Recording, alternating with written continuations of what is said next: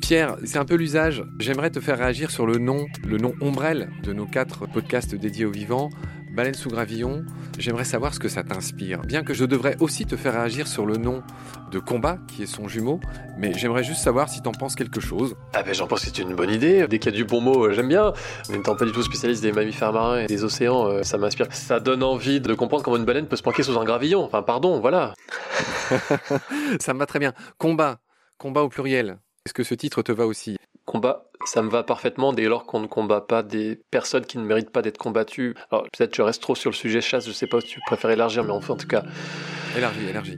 Je pense qu'on est tous très imparfaits, on est tous le moins bon d'un autre et on est tous euh, l'insuffisant d'un autre et on a tous nos paradoxes. Donc je pense que c'est pas quelqu'un qu'il faut combattre, c'est plutôt euh, combattre à la fois euh, nous-mêmes ou les travers de notre monde en fait.